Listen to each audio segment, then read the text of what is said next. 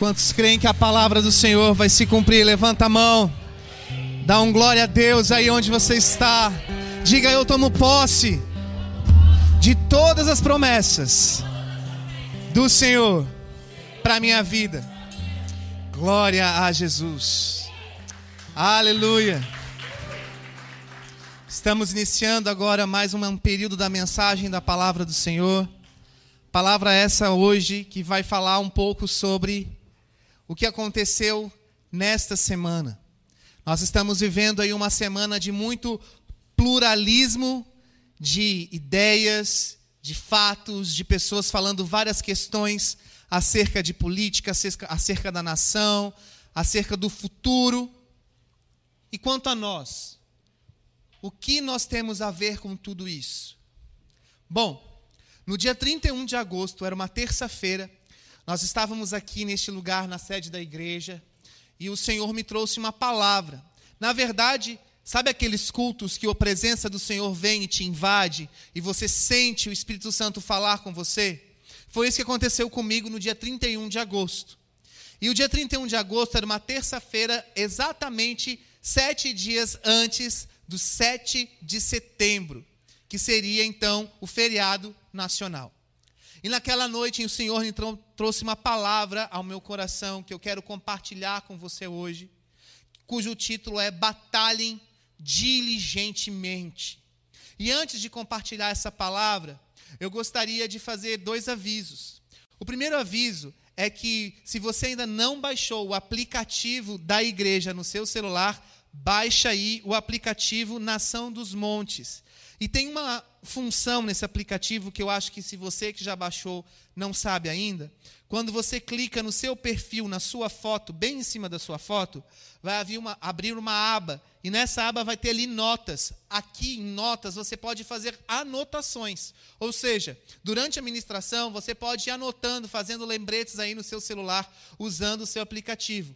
No aplicativo nós também temos a versão da Bíblia King James, que é uma versão super fácil de entender, e você pode ler a palavra do Senhor também pelo aplicativo. Então, se você ainda não baixou, baixe agora o aplicativo Nação dos Montes.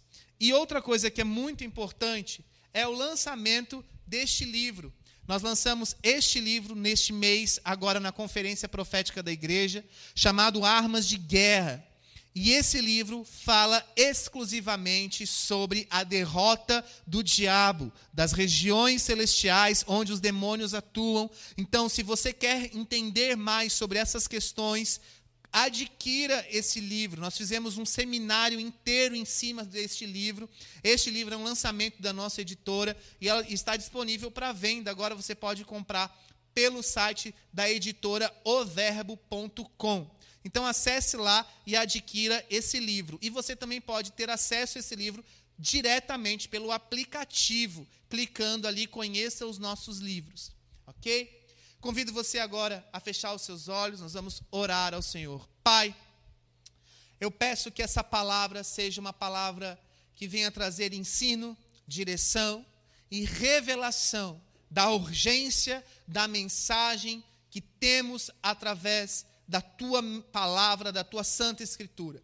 Deus, abençoa quem está nos assistindo agora, abençoa as pessoas que estão assistindo essa palavra posterior ao ao vivo e todos aqueles que estão na nossa igreja aqui neste templo, neste momento, e também a todas as nossas igrejas que estão tendo culto neste exato momento de domingo à noite. Pai, abençoa ser com cada um em nome de Jesus. Amém. Eu vou compartilhar com vocês então uma palavra de um livro, que é um livro quase que esquecido. Um livro pequeno que tem apenas 25 versos, mas com uma mensagem que é direcionada a todas as gerações. É uma mensagem que não fica ultrapassada, ela é uma mensagem urgente e uma mensagem necessária. É o penúltimo livro da sua Bíblia, o livro de Judas. E nós vamos ver hoje a essencial mensagem deste livro. E principalmente deste homem chamado Judas. E naquela terça-feira, eu estava aqui na igreja e o Senhor me trouxe esta palavra. Uma palavra muito, muito importante para a minha vida, para a sua vida e principalmente para o Brasil. E um texto, no verso 3, diz assim: Me senti obrigado a corresponder-me convosco, exortando-vos a batalhardes diligentemente pela fé. Batalhar diligentemente. Anota nessa Bíblia antiga que eu tenho, que é uma Bíblia que eu gosto muito, que é a Bíblia Shed, da versão Almeida Revista Atualizada, diz assim: que batalhar diligentemente vem do grego e uma palavra muito estranha que eu não sei pronunciar, que eu vou ler para vocês, que diz epagonizestai, que significa lutar intencionalmente, ou seja, lutar com intenção de lutar. Então, esse termo de Judas, batalhar diligentemente pela fé, é lutar com intenção de lutar. Então, neste dia, que era o dia 31 de agosto, né, exatamente uma semana antes do 7 de setembro nacional, onde muitas movimentações de manifestações estavam surgindo, que foi nessa última terça-feira que nós vimos acontecer em várias capitais do Brasil, manifestações contra o governo ou a favor do governo, enfim. Neste cenário, a palavra do Senhor de Judas me foi direcionada. E o Senhor falou comigo sobre Judas na carta dele. Uma mensagem efêmera para a nação brasileira e para a igreja desta terra chamada Brasil. O livro de Judas é pequeno, é sagaz, é necessário, mas, ao mesmo tempo, como citado na Bíblia do Peregrino, que é uma outra Bíblia, que tem as, as versões que tem as apresentações, essa Bíblia diz que este livro não é atraente.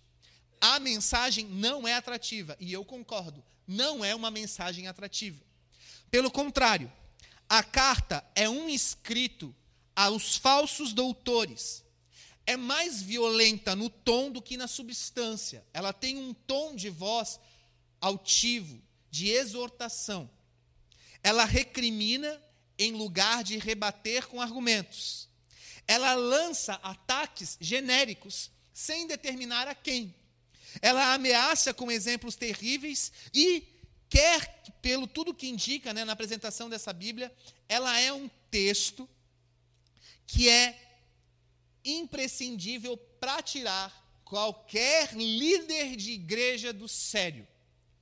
É um texto que talvez de tão duro poderia ser deixado de lado, mas não foi. Está ali, nas últimas páginas da sua Bíblia, quase que imperceptível. 25 versos poderosos antecedendo o último grande livro das revelações bíblicas, antecedendo ali o livro de Apocalipse. Uma mensagem essencial. 25 versos de um livro que leva o nome de um autor. Judas. Que Judas? O Judas que traiu Jesus? O Judas Iscariotes? Não. Um Judas que se denomina, o que a Bíblia indica, irmão de Tiago. Um Judas, irmão de Tiago. Este autor, autor Judas, procura temperar o seu rigor com a compreensão e compaixão, como descritas nos versos 22 e 23. Se você está com o seu aplicativo, vai lá na Bíblia online e leia esses versos. Se você está com a sua Bíblia impressa, leia também os versos 22 e 23, que diz assim: Compadecei-vos de alguns que estão na dúvida, salvai-os, arrebatando-os do fogo. Quanto aos outros, sede também compreensivos. A carta ensina que, diante de certos erros de doutrinas e até erros morais, é preciso, é preciso tomar posição clara e firme. O que alude à máxima: batalhe diligentemente pela fé. Ou seja, o verso 3 vai dizer assim: Queridos, no meu empenho em vos escrever, julguei necessário escrever-vos para vos exortar a lutar pela fé que os santos receberam de uma vez para todos sempre. Batalhar diligentemente. Com a tradição, de acordo com a tradição, esse Judas, irmão de Tiago, é um Judas irmão de Jesus. Jesus teve alguns irmãos e Judas foi um deles. Há teólogos, estudiosos que dizem que talvez o livro de Judas, o, este livro de Judas, o autor, não seja o irmão de Jesus, mas as evidências que ele é o irmão de Jesus são muito maiores do que as evidências de que ele não é o irmão de Jesus. Por isso, na dúvida, eu consulto muito a Bíblia Shed, do pastor Russell Shed, que já está na glória, esteve conosco algumas vezes ministrando na nossa igreja, e ele é enfático dizendo, já na apresentação da, da Bíblia dele, que Judas era o irmão de Jesus. Você pode ver isso direto na Bíblia Shed. Ele fala, por mais que haja argumentos que esse Judas não era o irmão de Jesus, esse Judas era o irmão de Jesus. E eu acredito realmente, porque a mensagem de hoje vai mexer muito com você assim como mexeu com a vida de Judas. Então, embora muitos teólogos venham a divergir sobre isso, a indicação de que este Judas, que intitula o penúltimo livro da Bíblia, é o irmão de Jesus, é muito maior e mais aceita do que ser um Judas qualquer, outro irmão de um outro Tiago qualquer. Mas por que que isso é importante? Porque a mensagem de Judas é uma mensagem certeira. Você precisa batalhar. Você precisa batalhar diligentemente. Você precisa lutar com intenção de lutar. É uma palavra destinada a crentes que não são tão crentes, a líderes que têm atitudes que não condiz com a verdade. É uma palavra que reconhece a Jesus Cristo como único Senhor e Salvador. São 25 versos que exalam ali a soberania de Cristo e, principalmente, condena a morte. E ele coloca que toda morte é como mentira, e a mentira é como a morte, mas toda a vida é como a verdade, e a verdade é a vida. Neste sentido, ele fala para batalhar pela verdade, com diligência pela verdade. Mas quem era esse Judas? Esse Judas, ele é o irmão de Jesus, que só se converteu, só se deu conta de quem era Jesus depois de Jesus ter morrido, ressuscitado e ascendido aos céus. A palavra não diz que Jesus teve comunhão, convívio com o irmão dele chamado Judas. Nós não podemos afirmar isso. Judas, ele era o irmão de Jesus. E ele não usufruiu, por assim dizer, da companhia de Jesus. Sabe por quê? Porque ele teve uma atitude de ficar sentado, de ficar observando, de ficar vivendo uma vida dizendo: Isso não é para mim. Pouco me importa se Jesus é ou não é o Messias. Ele é meu irmão. Se ele for o Messias, bom para ele. Se ele não for, pior para ele. Ele teve uma vida de indiferença. Hoje, dentro da igreja, dentro da igreja no Brasil, e dentro da nossa igreja, o Senhor fala. Há pessoas que estão agindo como Judas. Não é para mim. Se for para mim, amém, mas se não for, tudo bem.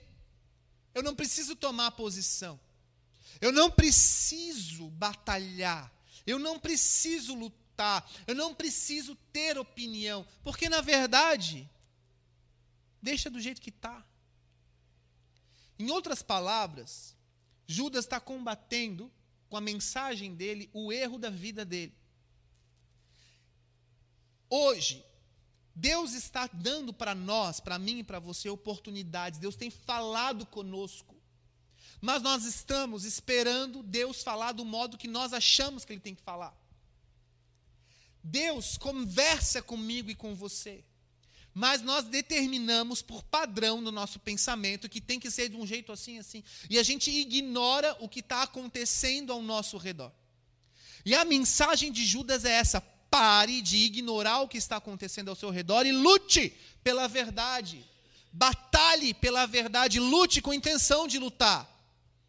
Não se dê por vencido, não se dê por vencida. Não seja uma pessoa que não tenha, que não tem posição. Por que, que eu estou ministrando isso? Porque a mensagem de Judas é uma mensagem muito forte. E Judas, ele é o irmão de Jesus, mas ele não reconhece a Jesus, ele não tem comunhão com Jesus, mas ele tem uma, um elo. É meu irmão. Você pode estar como Jesus, desculpa, como Judas, em relação a Jesus. Não tem comunhão, não tem convívio. Mas como você está indo na igreja, eu estou na igreja. Então eu tenho uma ligação com ele. Só que Judas, ele só se converte depois de tudo ter acontecido. Judas só cai em si depois de tudo ter acontecido. E a mensagem que o Senhor trouxe para mim naquela terça-feira, 31 de agosto, é o seguinte: meu filho, alerta a igreja, alerta a nação brasileira. Por quê? Quando ela perceber, já passou, já aconteceu. Muitos cristãos estão sentados julgando, falando, criticando quem está batalhando, quem está lutando. E a mensagem de Judas, nós vamos ver aqui, é uma mensagem que vai contra aqueles que são prontos para apontar o erro dos outros, mas nada fazem em prol da verdade. Nada fazem em prol do reino de Deus. São pessoas que estão sempre enxergando erros nos outros, mas não conseguem enxergar seus próprios erros. E quando vê o outro fazendo algo para Deus, já sai falando mal. Quando vê o outro trabalhando no reino, já sai falando mal. Porque os pastores são isso, porque os cicranos são assim, porque de tal denominação fazem isso, porque eles fazem, porque eles estão todos enlouquecidos, porque isso, porque, e sai falando. Mas quem é você na fila do pão para julgar? E essa é a mensagem de Judas: para de julgar, atenta, acorda, lute com intenção de lutar, levante-se da sua cama, levante-se do seu ponto de ônibus. Muitos cristãos, eu escrevi uma vez no Enxugando as Lágrimas do Pai, que é, é, é, é de um livro que era do Moody, se eu não me engano, que falava sobre é, mudança. E ele fala assim que muitos cristãos estão sentados como velhinhos num ponto de ônibus, esperando o ônibus passar. E assim estão esperando Jesus voltar. E o ônibus passa, eles não, esse, esse não vai para o céu. Aí espera um outro. Aí passa um outro ônibus. Não, esse não está moderno do jeito que eu quero. Aí passa um outro. E eles não, não saem do lugar. Estão sempre esperando Jesus voltar. Cuidado. Israel ainda está esperando Jesus voltar. O Messias voltar. Eles não observaram que Jesus veio, que o Messias veio, porque não era do jeito que eles queriam.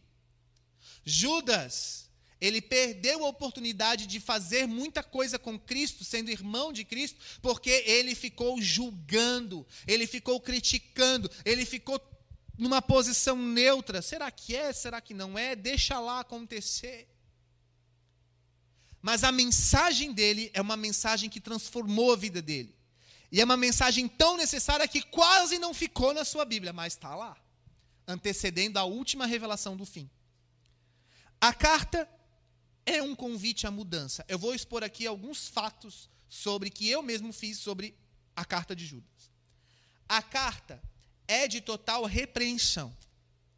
A carta fala sobre pessoas dissimuladas, infiltradas dentro da igreja. A carta é deliberadamente uma mensagem contra a libertinagem. A carta é destinada a uma geração depravada. A mensagem dessa carta é atemporal.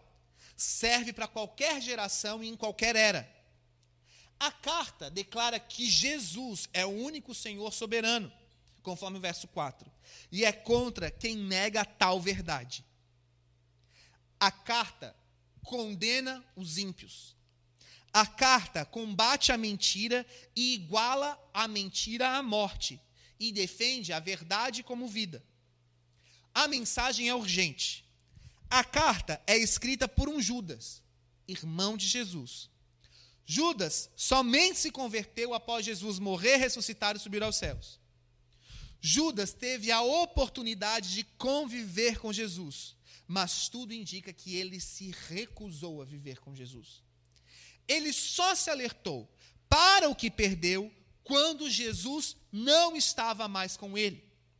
Ele escreve, pois tem uma dor interior que lateja dentro dele e precisa ser compartilhada por seu arrependimento expresso, pela oportunidade que ele passou ou que ele teve, e ele exalta a Jesus como o único Deus e Salvador, numa doxologia final. Doxologia, para quem não entende, é uma parte que exalta a Deus. Muitos livros da Bíblia, os livros bíblicos, eles começam com doxologia, exaltando o nome do Senhor. Mas Judas, ele faz isso no final. Ele termina os seus escritos exaltando o Senhor. A epístola foi escrita como uma advertência geral contra os cristãos, que são crentes, mas só de nome. Pessoas que frequentam a igreja, mas que não são igreja. Pessoas que já estavam frequentando os grupos naquela época chamada eclésia, que era igreja, mas que na verdade estavam ali só de oba-oba, ou estavam ali apenas julgando, tentando entender, mas não tinham vida. Não é porque você está numa igreja que você tem vida. Não é porque você é irmão de Jesus como Judas que você tem comunhão com Jesus.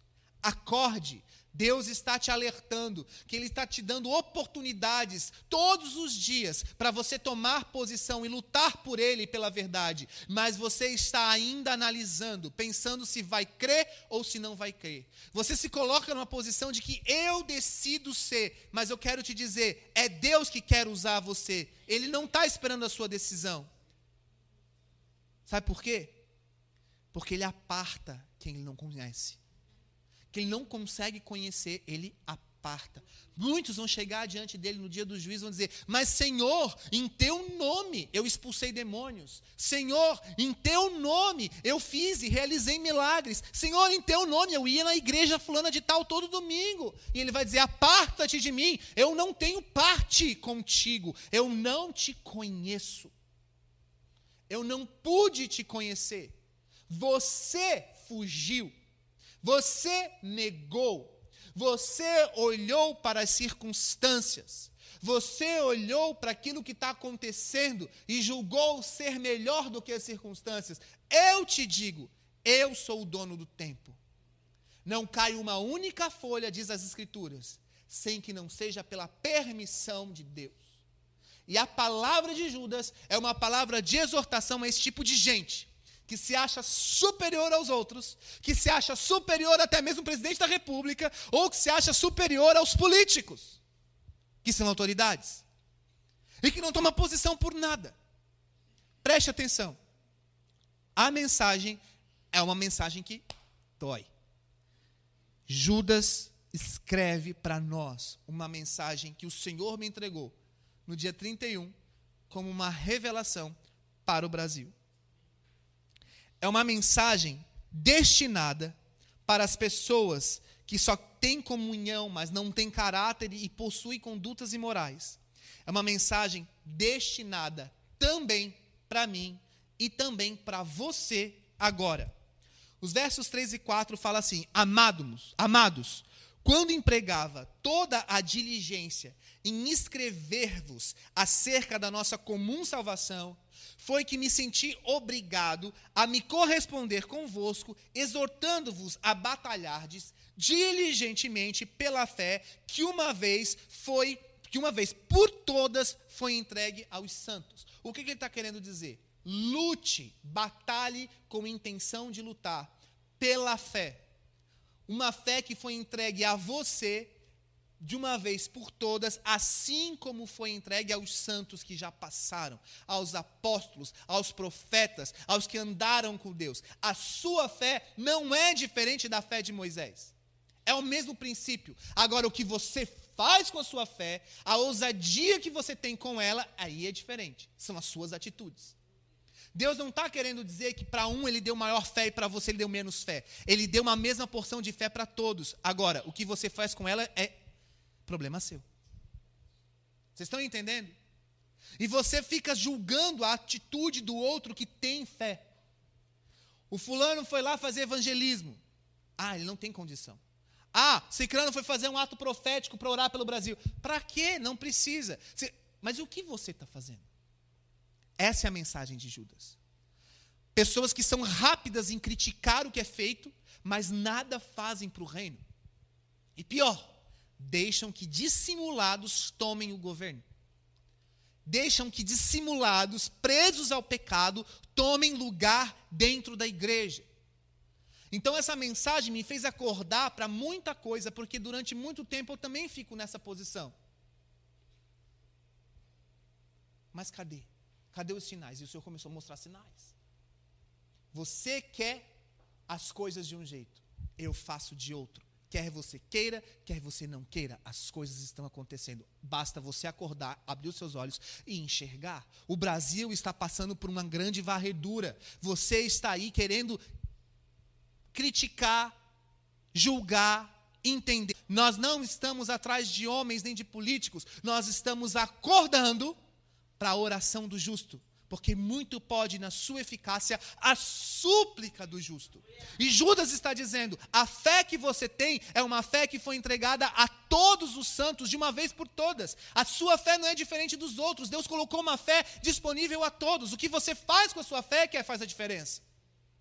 Então para de julgar. Então, pois certos indivíduos, ele continua dizendo, se introduziram com dissimulação. Não é pessoa retardada, do tipo louca. É pessoa que é dissimulada porque dissimula a verdade, desvirtua a verdade, vem com mentira, vem com pequenos caos, inserindo problemas. E aí, o que, que acontece? Aos quais, desde muito, foram antecipadamente pronunciados para esta condenação, diz o texto 4. Homens ímpios que transformaram em libertinagem a graça do nosso Deus e negam o nosso único e soberano e Senhor Jesus Cristo. Pessoas dissimuladas entraram na vida da igreja e inverteram valores.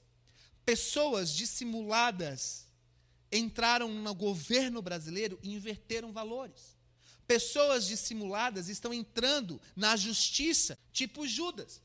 Ele é Cristo, se ele é Cristo, bom para ele. Eu estou aqui na minha, tá bom. Qualquer coisa eu sou irmão dele. Presta atenção. Jesus está voltando para uma noiva. Jesus está voltando para resgatar uma igreja. Ele não está vindo para resgatar pessoas que dizem crer nele. O diabo crê nele também. É necessário vida no corpo. Pastor, o que você está querendo me dizer? Que pessoas que não frequentam igreja não vão ser salvas? Não. Porque não basta frequentar, tem que ser. Você tem que ser igreja. E não existe igreja sem coinonia. Não existe todas as coisas que é o perfeito amor na pessoa de Cristo.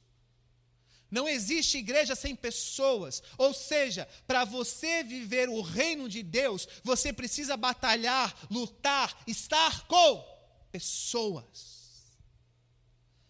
E muitos estão prontos a falar mal das pessoas, falar mal dos pastores, falar mal do que os crentes estão fazendo, por assim dizer, mas não conseguem observar que estão sozinhos, que estão abandonados e que estão se colocando numa posição de juiz sobre a terra. Mas Deus está querendo dizer: acorde, as coisas não estão para acontecer como Israel estava esperando, não vai acontecer para você assim.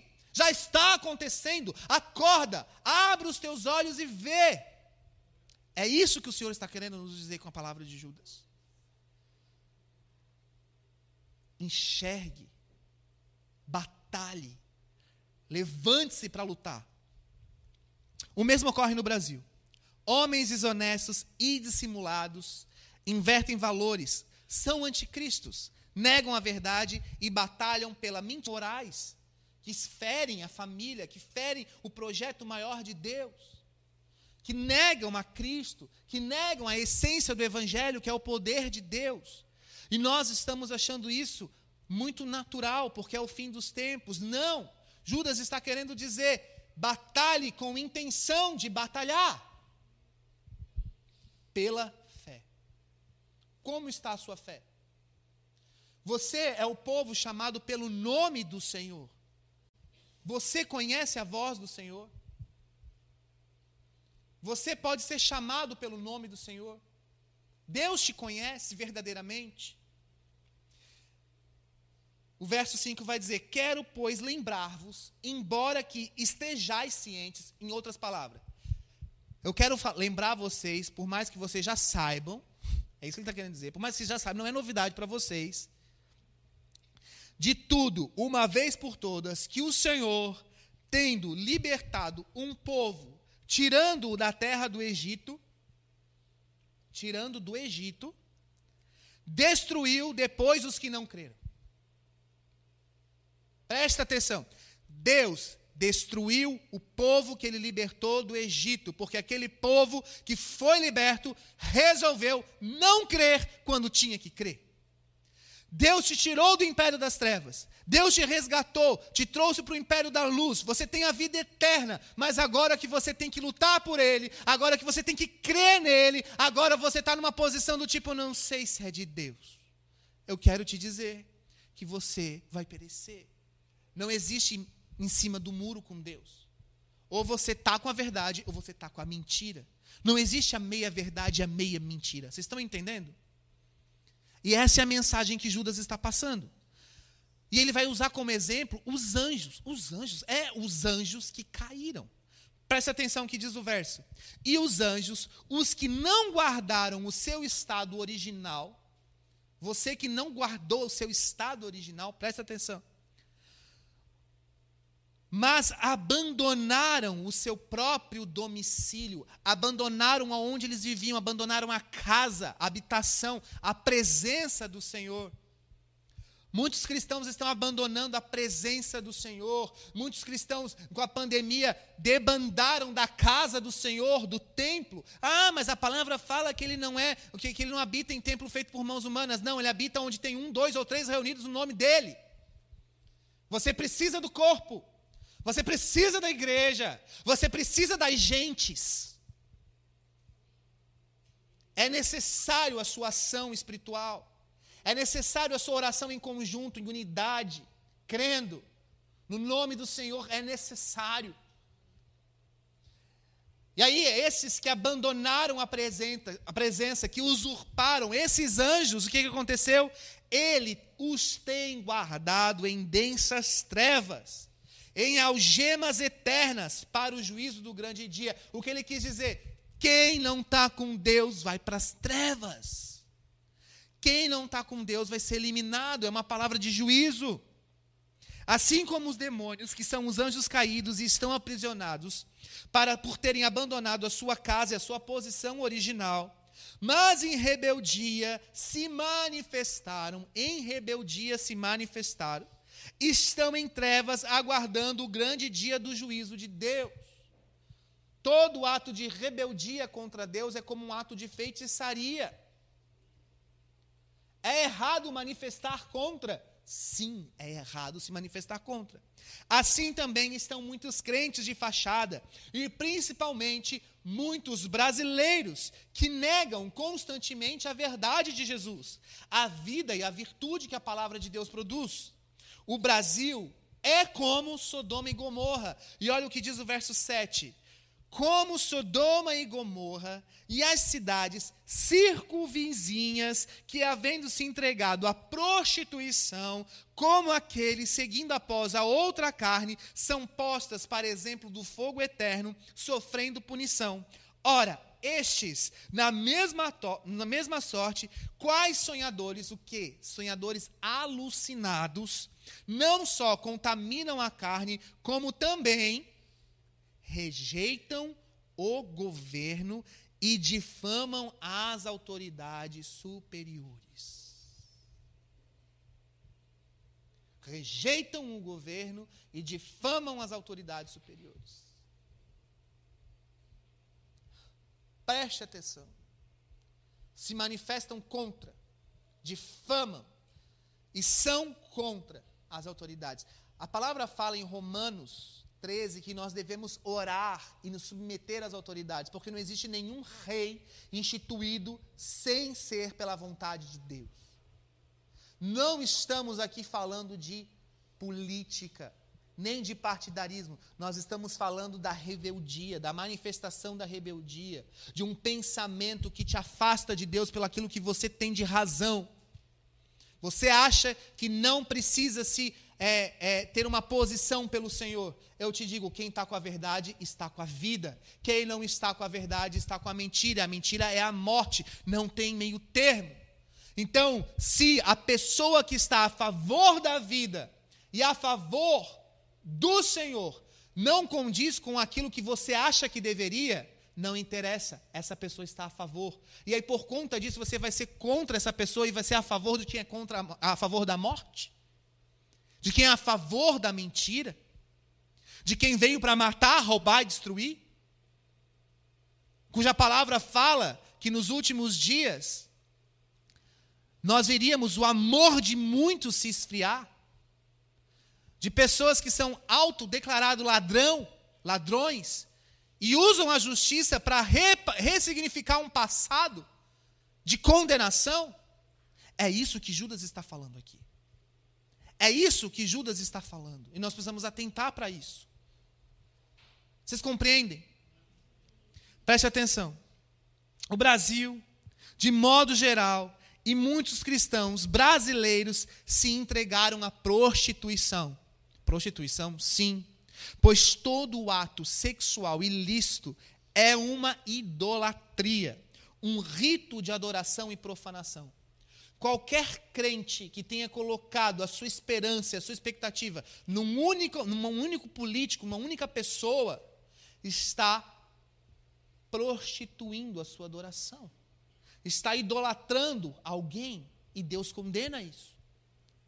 Da mesma maneira, qualquer crente que esteja contra o governo da nação também está em desacordo com Deus. Você pode não concordar, mas não ser uma pessoa que faz a oposição em manifestação de rebeldia. Vocês estão entendendo como é complexo isso? E como é uma linha tênue para você se perder? E eu quero dizer para você uma coisa: nós não podemos colocar a nossa expectativa numa única eleição, num único homem, porque isso é idolatria.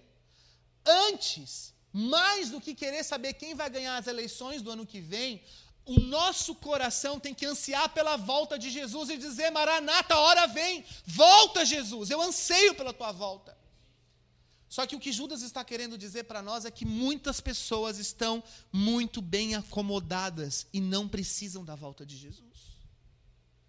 Nós precisamos acordar, porque nós precisamos da volta de Jesus. Eu quero que Jesus volte. Quantos aqui querem que Jesus volte? É esse o nosso anseio. E é isso que Judas ele vai falar. Jesus é a única verdade, ele é o único soberano Senhor. E aí você está sentado olhando as coisas que estão acontecendo no Brasil e dizendo: não, não tem nada a ver com isso. Preste atenção. Você precisa orar. Você precisa clamar. Você precisa se envolver espiritualmente falando, não politicamente falando. Porque a você Deus deu fé. A você Deus deu autoridade. A você. Quantos estão recebendo um toque do Senhor aí de revelação? É muito sério.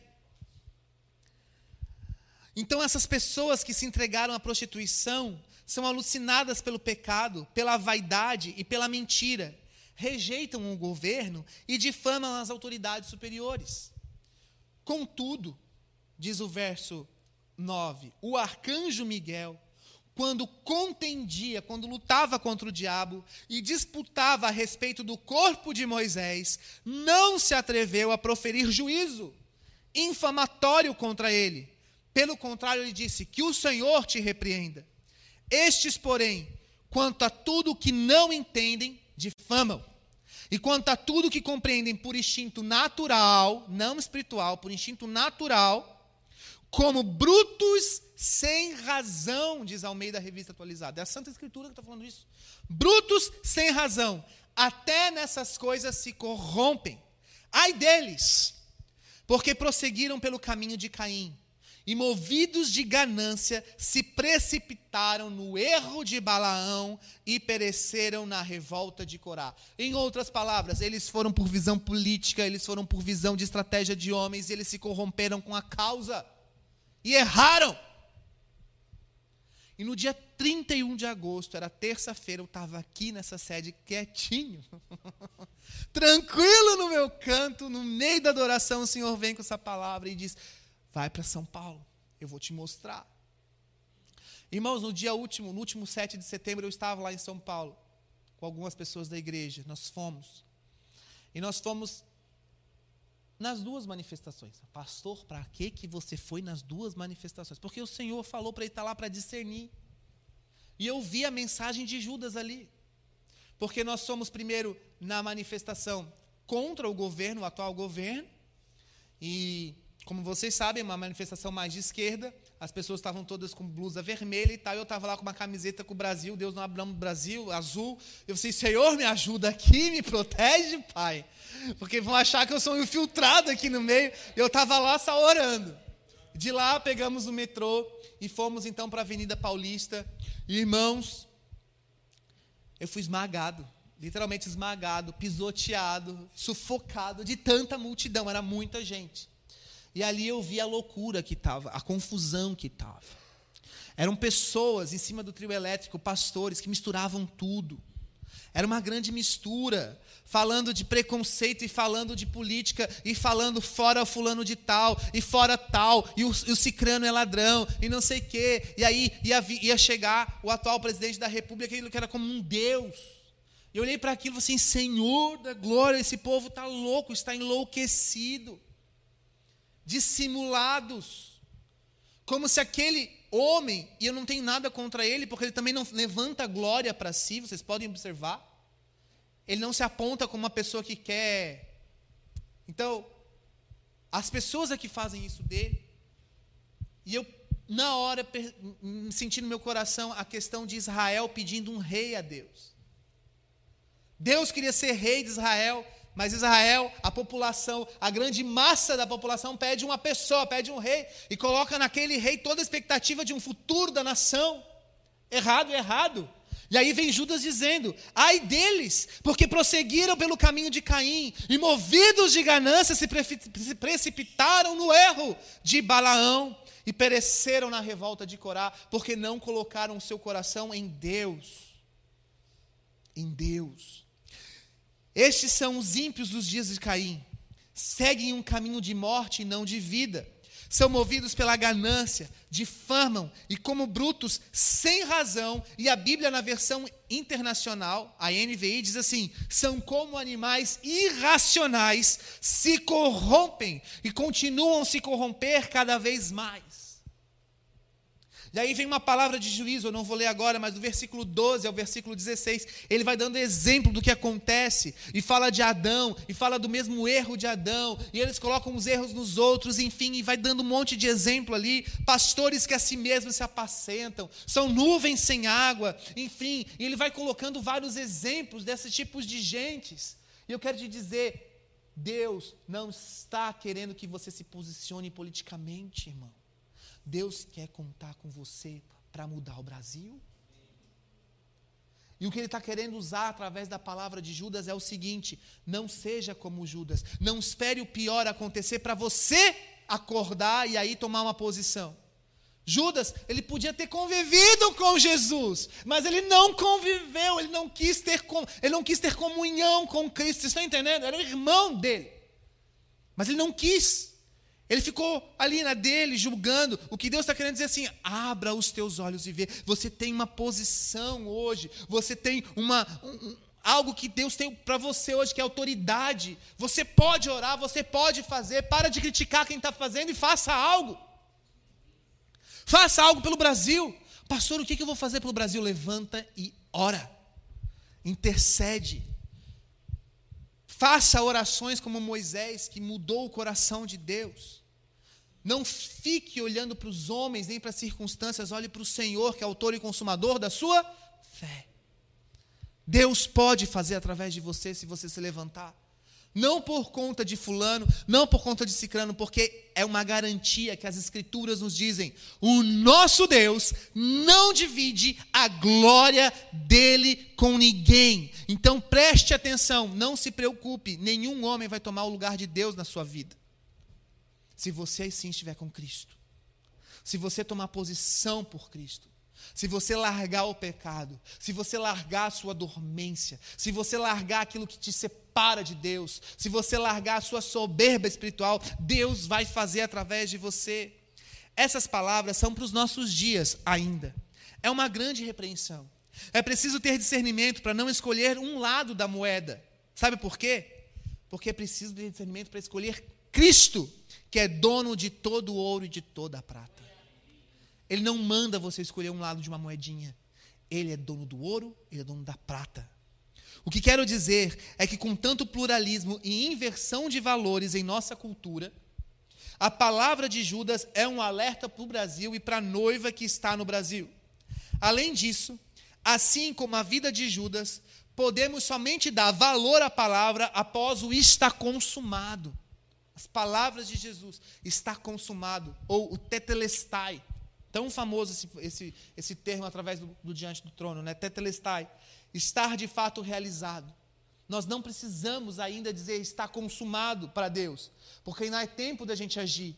E então nos voltarmos para a verdade. Judas somente reconheceu o seu irmão após a sua ascensão. Ainda é tempo de caminharmos com a verdade e não deixarmos passar para depois falarmos sobre ela. Deus está nos alertando. Judas 1, 17 e 18 fala assim: Vós, porém, amados, lembrai-vos das palavras anteriormente proferidas pelos apóstolos de nosso Senhor Jesus Cristo, os quais vos diziam: No último tempo haverá escarnecedores, segundo as suas ímpias paixões. Então, sejam esses os nossos focos e missões. Quais focos e missões? Eu fiz uma lista aqui, então os pontos que devemos ter atenção para Cristo Jesus e o seu reino. Primeiro, sejamos amados e deve, devemos nos lembrar das antigas palavras. Nós acabamos de cantar. Posso enfrentar o que for, eu sei quem luta por mim. Você sabe quem está lutando por você? Você tem convicção disso? Você tem plena convicção de que Deus está lutando por você? Deus conhece você para lutar por você? Mas a gente canta: Deus de aliança, Deus de promessas. Tudo pode passar. Essa parte a gente canta com, com, com alegria, né? Tudo pode mudar. E a gente vai. Mas a palavra de Deus vai se cumprir, sim, as escrituras dizem isso. Mas a canção também nos alerta. Posso enfrentar o que for. Você pode enfrentar o que for? Eu sei quem luta por mim. Irmãos, nós precisamos entender que Judas tem uma mensagem: batalhem diligentemente pela fé. Opere a sua fé. Diga para mim assim: eu vou, eu vou operar, operar, a minha fé. A minha fé. Depois, os apóstolos nos deixaram ensinamentos. Nós não devemos nos esquecer dos mandamentos de Deus. Para isso, nós precisamos conhecer a palavra de Deus. Em nossos dias, que é o último tempo, haverá muitos escarnecedores. Não sejamos nós os escarnecedores do próprio reino de Deus. Muitos estão escarnecendo de atos proféticos. Muitos estão escarnecendo de pessoas que estão orando em praça pública, que estão indo para as ruas orar e clamar a Deus. Muitos estão escarnecendo de pessoas que vão para os hospitais orar para quem está com Covid. Isso é soberba espiritual. É, é, é se colocar numa posição superior àquele que está tendo fé. Quem é você para julgar a oração de alguém? Vocês estão entendendo o que eu estou querendo dizer? Quem é você para julgar que o grupo de oração fulano de tal está indo em tal cidade orar pela cidade? Ah, não precisa, ah, não precisa. E você está fazendo o quê? Deus te conhece? Deus luta por você? Você está lutando por Deus? Ou você está sentado olhando? pensando se vai acreditar nas mídias sociais, na imprensa ou não vai acreditar, pensando se você é a favor ou contra político. Cara, Deus não tem parte com esse mundo. Você tem que ter parte com Ele. Não sejamos escarnecedores. As pessoas seguirão suas paixões suas ímpias paixões e desejos. Nós não podemos seguir os desejos e paixões da nossa carne. Haverá muitas pessoas dentro da igreja que promoverão divisões. Não podemos dividir, mas somar e unir a igreja. Unir a igreja. São pessoas sensuais e nós devemos ter decência e postura decente. São pessoas dentro da igreja sem o Espírito de Deus. Temos que ter e agir no Espírito. Temos que nos edificar e edificar uns aos outros. A nossa fé deve ser santa. Devemos orar no Espírito Santo. Devemos nos guardar no amor. O amor de Deus nos guarda. O amor de Deus nos protege. Precisamos esperar e saber esperar. Muitos de nós não têm paciência para esperar. Precisamos ter misericórdia. Nós já temos a vida eterna, agora nós temos que ter compaixão. Temos que entender que muitos estão em dúvida e precisam de resposta. E qual é a resposta? O amor de Jesus é a resposta. Não é a sua acusação, não é a visão, não é a versão, não é a opinião, é o amor. O que lança o medo, o que constrange, o que lança fora o medo, o que constrange é o amor de Jesus. É isso que nós temos que ter prontidão para manifestar. Não a nossa opinião, não a nossa visão do mundo. Temos que salvar os outros, tirar os outros de Satanás. Temos que arrebatar os outros do fogo eterno. Temos que ter paciência com os outros. Temos que ter temor. Temos que detestar tudo que vem da carne, que são as obras mortas. Se assim fizermos e agirmos, estaremos em conformidade com a súplica de Judas. É fácil a mensagem de Judas? São só 25 versículos que Deus usou para me exortar, que está te usando para te exortar, para você agir. Deus está voltando para a sua igreja. Ele ama a igreja. Ele ama a comunhão dos santos. Ele ama quando você se alegra em vir para a casa dele. Ah, mas a palavra fala que ele não habita em templos feitos por mãos. Eu sei, mas a palavra fala que ele está onde um ou dois ou três em unidade estão ligados pelo nome dele. Presta atenção. Você precisa ser igreja. E a igreja, na sua raiz da palavra é eclésia, que é reunião, assembleia. Não existe reunião de um. Existe assembleia de um? Alguém já foi para uma reunião online só você e você com você mesmo? Você já marcou alguma reunião para você consigo mesmo? Online ali, para abrir a câmera para você se ver? E você conversar consigo? Então preste atenção, não existe essa de eu sozinho e Cristo. Deus está vindo para a sua igreja, para a reunião, para a congregação. Então, irmãos, essa palavra de Judas é uma palavra que ela é um combate ao falso moralismo, é um combate a líderes que usurpam da autoridade na igreja para fazer sua própria vontade, e principalmente uma, uma palavra de combate àqueles que não tomam posição pelo rei, pelo seu reino. Então, ano que vem, não fique preocupado com quem vai vencer a eleição. Ano que vem, tenha mais e mais oração no seu coração de Maranata, hora vem, Senhor Jesus, volta Jesus, eu preciso que o Senhor volte. Cada vez mais eu quero que o Senhor volte. É isso que está faltando para nós. E temos que ter discernimento. E agora eu quero compartilhar então a visão, uma visão espiritual e profética que eu tive naquele dia. Então eu vi uma grande potestade, como um cavaleiro negro, sobre um enorme dragão de muitas cabeças, como a de um rinoceronte. Um demônio pesado, grandioso e opressor, vindo sobre uma terra seca e fétida. Era como um terreno de corpos queimados em decomposição com chamas de fogo, cinza e fumaça por toda parte. Sobre estes corpos havia pessoas se contorcendo em um modo de alucinação ou transe, endemoniadas. E havia muitos ossos espalhados. Conforme aquele monstro voava, viam que eu via que era hectares e mais hectares de território com essas características. Era o Brasil. Os dias são de trevas e temos visto, ouvido e percebido notícias terríveis por todo o globo e principalmente de uma ameaça de uma guerra civil no Brasil. Independente do que está para acontecer, quem está certo, quem está errado, a ameaça é verdadeira. Nós não estamos com paz, nós não estamos com estabilidade espiritual na nação brasileira. Bem pelo contrário, as coisas estão muito tensas. A derrota da nação americana para um homem dissimulado, não preciso dizer o nome dele, mas de um homem dissimulado que nesta semana presenteou o Talibã com muito armamento, retirando as tropas da nação lá no Afeganistão. Um grande enfrentamento da Rússia e da China para o avanço de um totalitarismo.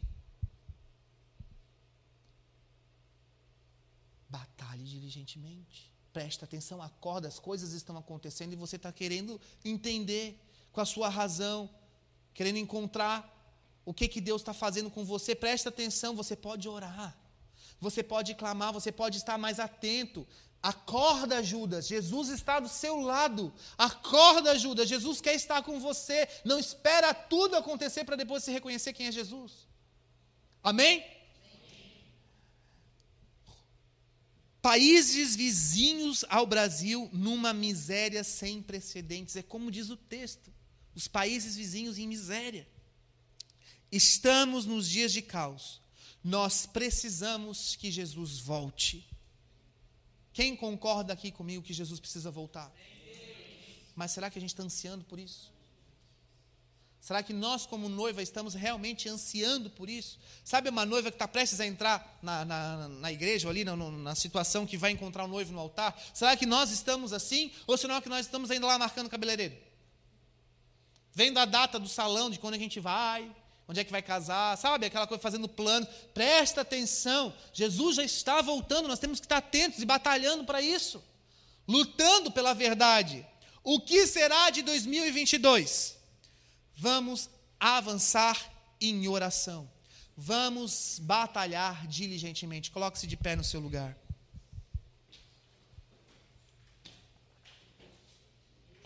Se você quer entender mais sobre batalha espiritual, adquira esse livro, Armas de Guerra. Ele vai trazer em, te, em forma de lição, como se fossem aulas, explicações de como acontecem as batalhas espirituais e como é organizado o mundo espiritual, por assim dizer. Adquira que vai te enriquecer em conhecimento. Agora preste atenção, igreja. A essência da mensagem de hoje é lute com intenção de lutar pela fé. Batalhem diligentemente pela fé. A nossa fé tem que fazer valer a pena. A nossa fé tem que ser operante. A nossa fé tem que mudar as circunstâncias. Nós precisamos exercer fé. Feche os seus olhos. Pai, nós queremos nessa noite te agradecer pela revelação das sagradas escrituras. Te louvamos pelo livro de Judas e por todos os ensinamentos que esse livro nos traz. Obrigado por teres usado este livro para trazer sobre nós um alerta de que nós podemos ter ainda comunhão e sermos usados por Ti, Senhor. Nós não queremos perder o tempo, nós não queremos ver o tempo passar, nós queremos ser ativos em Ti. Nós queremos batalhar diligentemente por Ti. Tu sabes, ó Deus, quem nós somos. Tu sabes quem nós somos. E nós estamos aqui por Ti, Jesus. Nessa noite, Pai, eu oro para que o Senhor ative a fé de cada pessoa aqui para que o Senhor ative o reino de Deus dentro de cada um aqui. Das pessoas que nos assistem agora, das que estão nos assistindo posteriormente a este culto ao vivo. Deus, você sabe quem precisa ouvir essa palavra. Deus, nós clamamos nessa noite, aviva a tua igreja, faz-nos acordar, não para a política, não para os homens, mas para ti. Porque para cada um de nós tu tem propósito. Para cada um de nós tu tem promessa, e nós sabemos que tu não voltarás enquanto tudo não for compreendido e realizado por ti através das nossas vidas. Deus, nos abençoe com a tua presença nessa, nessa hora e traz sobre nós abundância de fé. Abundância de fé, em nome de Jesus.